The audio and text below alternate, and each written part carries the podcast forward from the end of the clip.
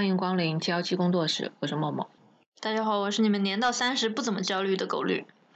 大家好，我是焦虑业内人士袁山。所以你现在很焦虑是吗？呃，既既竞争就呃也焦虑。为什么呢？为什么就是竞争会让你觉得这么焦虑呢？啊，我觉得这是一种从小到大都有的情绪吧，因为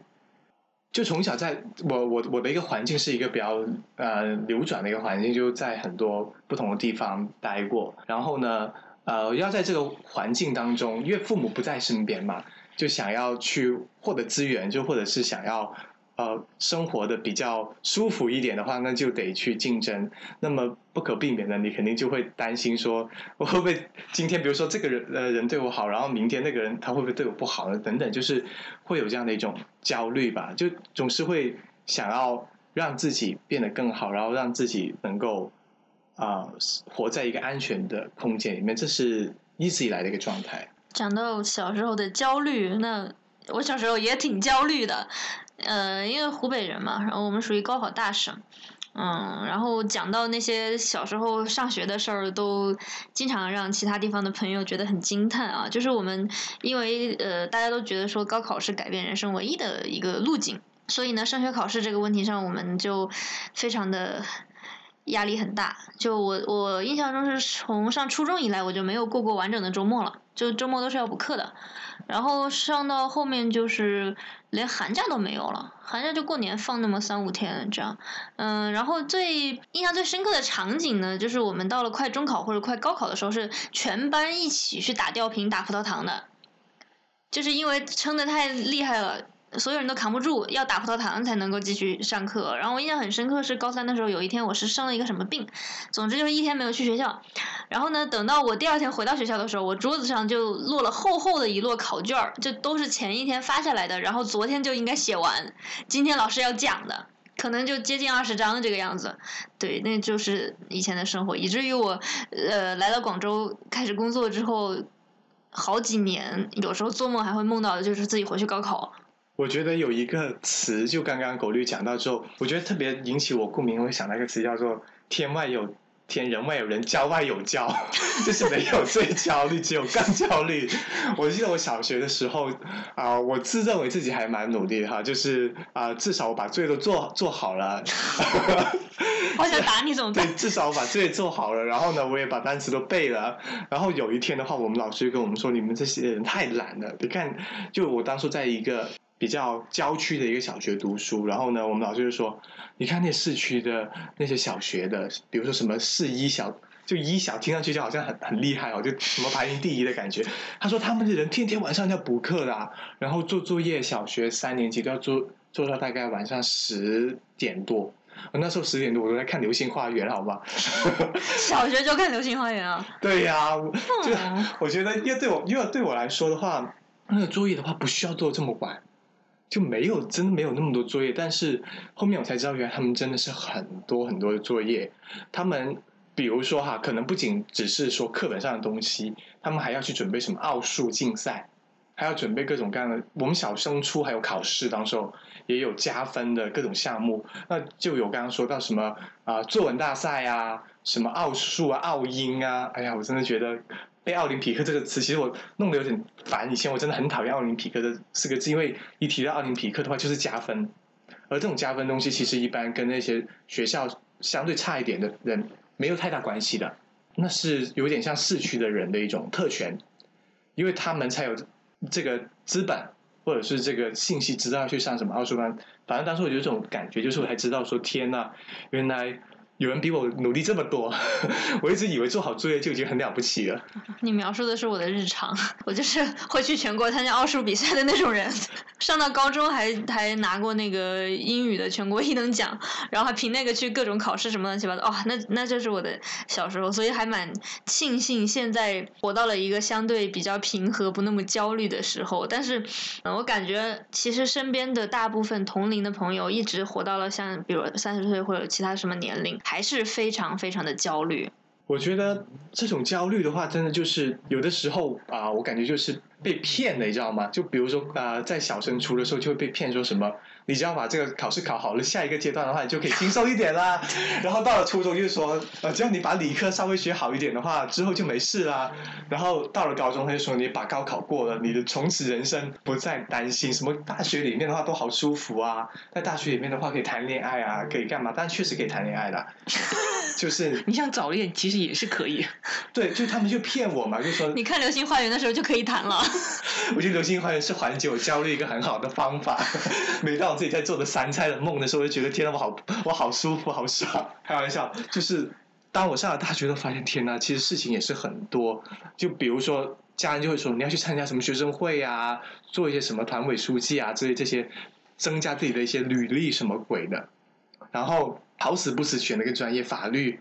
又当初又被骗了，说你通过司法考试，你的人生从此一马平川，然后就一直被骗到现在。其实我哦，我还记得那个孟轩姐，就是讲商法的那个老师，他就跟我们讲说啊，同学们，等你们通过了司法考试，你们就会过上骄奢淫逸的生活。结果到现在也没骄奢淫逸上啊。就是。前面讲的这些，你们觉得是一种自己真的是愿意去做这些竞争，还是说，就比如说社会或者是家长，或者是有一些什么其他的东西一直在推着你们？小时候肯定是有人推的啦，但我自己的一个体会是，自己到了某一个阶段，然后呃不需要有人推了，自己觉得说啊，我想要这样，或者我想要那样，搞清楚了，然后就按照自己的节奏来。自从按照自己的节奏来之后，我就不焦虑了。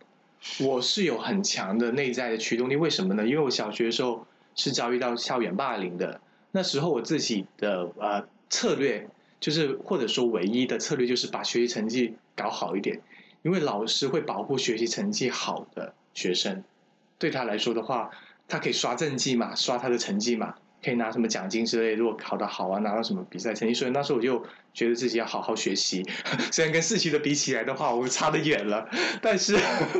就是那个没有没有没有那么努力啊。但是好好学习这件事情，就是或者是把书读好这件事情，对我来说是当时候的一个就去对付或者是远离就是霸凌者的一个非常确实是有效的一个途径。而且对于这种霸凌者来说，只要他们欺负你，你你不去呃示弱，你就一直跟他们刚，然后还把自己弄得越来越强，越来越牛逼。就像那个玫瑰少年有句歌词，什么最好啊最美丽的反击是绽放什么之类的吧，就是告诉他们老娘很牛逼，就是你再怎么欺负我的话，我也不会堕落，我也不会枯萎下去，就用这种方式，就慢慢习惯了，就一直想要获得老师的欢心，然后想要获得别人的认可，然后就。不断的念书那样子，当然也也有一部分很重要原因就是被骗了，比如说被家里的大学生亲戚给骗了，说大学生活多么多么美好，但确实他这生活确实是很美好，因为他大学里面他没干什么事情，对，但其实这真正有了上大学经历，就是真的想要去做一些事情的人，发现大学一样可以很忙。其实无论是哪个阶段吧，只要就是大家有一颗竞争且向上的心的话，那么都还蛮容易产生一种焦虑感的吧。而且有的时候不是说呃你有或者是没有这样的一颗心，而是你身边的亲戚就莫名其妙的替你有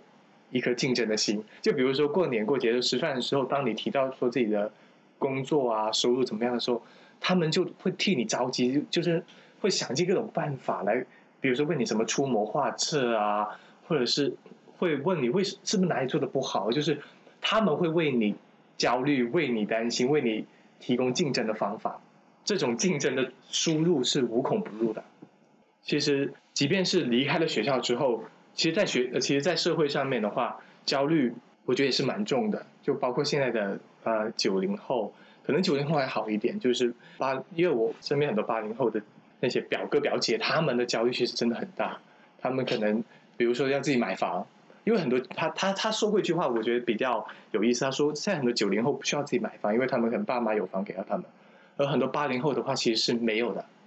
他们得自己去搞定。真的，我我也不知道为什么就差那么呃十年时间，可能就很不一样。那他们要买房啊，买车啊，然后单身的人也有很强的那种交友的焦虑。包括我有些亲戚，呃，我真的是不明白为什么每次一到吃饭的时候。就非就一定要拿这个单身事情来说事，就是一定要给到对方啊贩卖足够多的焦虑，来迫使对方赶紧去跟谁谁见面啊，跟谁谁相亲啊、吃饭啊，包括告诉他怎么样去做营销。我我对我家呃，我我有我有些亲戚真的很爱教别人，就怎么样去做营销来呃让自己找到对象。比如说，就是说自己某个亲戚什么在美国啊，说自己某个亲戚在哪个哪个国家，说自己的话，父母的话有多少套多少多少套房啊，这样子，那可能不一定是真实的哈，但是就是会给到这样的一个焦虑，或者是所谓以传授方法的方式来传递焦虑给到这样的一些人，就他们其实我觉得来自于家人，来自原生家庭的焦虑，他不会说离开了学校之后他就会断。那你想说的是家人为他的单身焦虑，还是说家人为呃就是条件不够而焦虑呢？其实呃，我的意思就想说，这个作为呃，比如说像我，或者是像我很多的朋友，他们可能不一定知道自己在焦虑什么，或者不一定知道自己到底想要什么东西，但他们的家人或者自己的原生家庭，就是会告诉你怎么怎么做。就是他们其实是家庭给他们传递焦虑，他们自己内在的到底想要什么，或者他们自己本身真正想要焦虑什么东西，可能并不一定是那么的明确。嗯，那你觉得你现在是不是有什么真正在焦虑的东西呢？就是自发的在焦虑啊？你说焦虑找不着对象，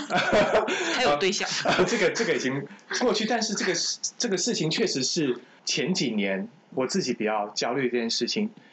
包括现在身边很多的姐妹，其实都都有很强的这种焦虑哈。就赚不赚得到钱，可能啊还好，但是没有对象这件事情的话，我也不明白哈，为什么就是没有钱也可以。但就但对于有一些朋友来说，就是没有对象这件事情，就会让他们非常非常的焦虑。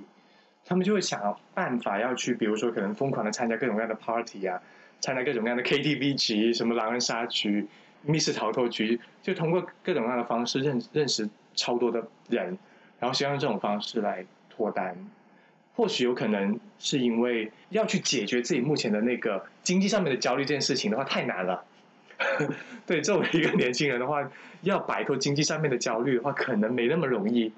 所以就转移重点是吗？对，转移阵线。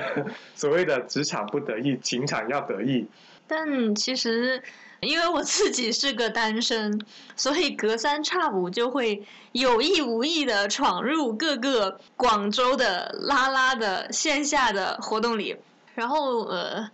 我就发现大家在这个交友这方面的焦虑真的挺吓人的，就是一个方面是确定关系奇快，我我见过最夸张的是有一次有一个人他加我的微信，然后他问我先问我是哪里人，然后又问了我一个什么问题。我想不起来就是什么，总之就问了我两三个很普通的问题，然后我也没有当真，我就我就我就直接回答他了呀，我也没有想过说他要干嘛，然后他说啊就你了，我们在一起吧，然后就我就我就黑人问号脸什么鬼，然后他就讲说啊那个我也是武汉的，你也是武汉的，我也在广州，你也在广州，然后又怎么怎么样啊，所以我觉得我们可以在一起，我心想我见都没见过你，我怎么跟你在一起？后来呢，我就发现其实这在社群里不是一个多么奇怪的现象。我我可能经常见到一些人，今天他是有对象的，明天他就单身了，后天他又有对象了，什么之类的，就大家很着急的想要去确定一个关系，然后以至于呢会有一些非常硬性的条件，或者说很明确的条件，比如说我就要我就要一个就是老乡，或者说我就要一个什么呃黑长直什么之类的，有一些很具体的条件，但是然而真的你要谈恋爱的话。其实那个演员或者说感觉是很重要的嘛，你不可能说看到一个黑长直你就喜欢呀。那如果那个黑长直跟你的三观非常不合呢，搞不好第二天就分手了嘛。但是可可以看见，在这个至少在拉拉的交友市场里，这个焦虑是很夸张的。然后还前段时间还出现一个梗，就是某个那个拉拉的线上社群里，呃，出了一句话叫“人均九八五”，就是那段时间大家不知道为什么突然就对学历的要求比较高。就是哎呀，我的这个女朋友就征友嘛，啊，我的女朋友一定要什么大学本科有稳定的工作什么之类的，然后接下来就会有人开始比较，说哎呀，本科可能不行，要什么研究生，甚至还有一些哎呀，那个职业一定要是医生或者律师什么之类的，结果最后就发现出来讲话的那些人好像学历都还挺高的，然后就出现了一个梗，就是某某组人均九八五，搞得找个对象都要学历焦虑，好难啊。刚刚狗狗讲到两个点，就是第一个就是时间很短，因为现在圈内的话有一种风气就是占坑，就不管最后能不能成，反正先占了再说，就先把这个先把这条线开了，然后之后的话能开多远那是另外另外一回事儿。之前我也经常就是开玩笑说，今天发达多少多少条线的，然后同时多少个线程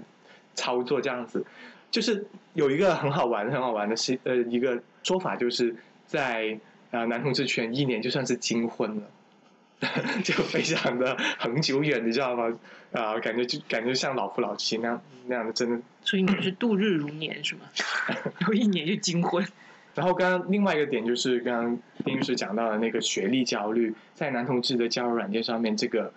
marketing 的营销的这个焦虑，要去所谓的去竞争男朋友的焦虑，真的太可怕了。像如果自己本身如果是双飞的，就如果不是二幺九包括不是双一流的话。真的不敢把自己的那个学校的英文缩写是英文缩写哦，写在自己的个性签名里面。还有就是，如果你啊没有去过特别多国家的话，你也不敢在上面就分享太多自己的那个旅游的经历，因为在上在男同志交友软件上面的话，有很多人会声称自己去过很多很多的地方啊，不写好一写的话，可能就会被比下去，就会真的太可怕了。比如说，我见到一个人，他的个性签名写了二十个国旗，就说他去过二十个国家。之类，他在什么五个国家里面工作过，会觉得大家把这个呃所谓的交友的要求变得越来越感觉像大数据化了，或者是那种叫什么，就是越来越量可量化。原本感情是一个非常玄的东西，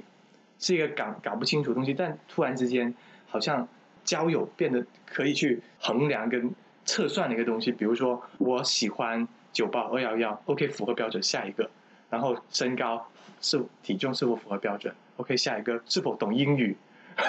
下一个就是标准越来越明确，越来越具体。我觉得会有这样的现象。其实我觉得刚刚你们两个讲的这个，如果大家真的是目标明确，然后要求很确定的话，我我反倒是觉得交友这个事情会变得更加简单。因为只要你有一个够大的数据库，然后你能够去匹配的话，那么两个匹配的人那个匹配值很快就能算出来，然后你这两个人就可以在一起了。但是我觉得产生焦虑的原因，并不是说因为数据化或者是大家的要求过于什么明确，我觉得倒是因为每个人都想要的太多了。比如说我想要九八五，然后我要身高多少，体重多少，什么什么什么什么之类的。即使有一个人匹配了这个数据，然后你获得了这个人之后。又会有更多的要求，就是又会希望他这样又会那样，他们有了这些又会想要那些，我觉得这个才是可能是导致焦虑的一个原因。我倒觉得可能不是这样的，就是呃，像我们刚刚提到这些条件啊，比如说什么九八五二幺幺，或者说去过二十个国家，其实这些事儿跟这个人和你怎么相处一点儿关系都没有。哪怕你去过地球上的每一个角落，但是你跟我三观不一致，我就没法跟你生活在一起。所以我倒不认为这是想要的多还是少的问题，而是说感情这个玩意儿它就没有办法量化。你再怎么焦虑，然后去营造了一个你认为很好的形象，但是你真的去跟这个形象相处的时候，那个感觉可能跟你想象中是完全不一样的。因为就像刚刚我讲的，感情是个很玄的东西嘛，你没有办法量化的。对啊，所以嘛，所以我就说嘛，就是大家既希望能符合这个量化，然后又希望能够获得量化之外的一些附加的东西嘛。就都想要。我今天网上也看到了一个专门是教你怎么去优化你自己的界面，优化你的朋友圈，优化你的照片。你要拍什么照片？给你一些建议哈。比如说，如果你想要认识什么样什么样群体的人，你要干嘛干嘛干嘛。比如说，可能你的那个啊拍的风格，你的那个底框应该用什么样的颜色？是的，或者是你想，比如说你想认识什么高端人士的话，你就要得多点去。来哪里拼单？去那些什么高级酒店来拍照啊，高级泳池里去拍照什么的，就发现人家塑造出那种氛围。然后至于是不是这样的人在说，他们说什么 “fake it till you make it”，装直到你做到为止，就用这种方式，就是有很多的一些商家。所以我就应该从现在开始假装自己不是单身，是吗？然后就断了自己的后路。这是，这恰恰相反。如果说自己是。非单身的状态的时候，反而有的时候比较容易引起别人的关注。他不是 gay，哦，那也是，这才是问题的核心是吗？对，因为因为我记得袁山之前就讲过嘛，说在 gay 圈有一种就是风气还是什么吧，反倒是你说自己不是单身的人会更有吸引力。大家比较喜普遍有种就喜欢渣男的那样的一种就是出轨情节吧，我我也不知道是不是一种呃普遍文化，但啊、我我却发现确实是有很多非单身的人是他们表现出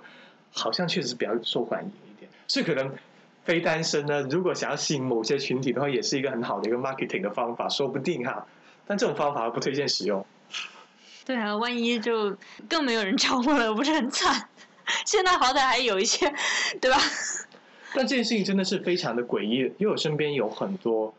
其实外在条件或者是基础条件是很优秀的一些男同事，像他们可能都是一些什么 top five 啊，呃，他们很喜欢用这种就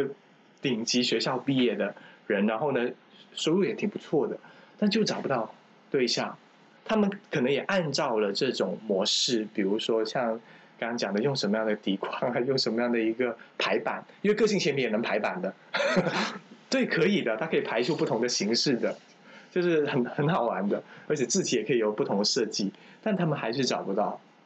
对，就其实啊、真的是如果要落实到感情里面的话，当然你能吸引到多少人是很重要，但是实际上面这个人本身相处起来是否有趣，是否能够引起别人的兴趣，或者真的能够相处得来，其实呃是可能没有办法说用这样的一种方式去营销，这样的方式去能做得到的。嗯，我发现我们已经从竞争的这个主题已经跑成了一个 婚恋套，婚恋交友讨论会了。你注意婚恋交友问题非常的重要嘛，是吧？所以就最后祝大家都能找到男朋友女朋友。和不男不女的朋友。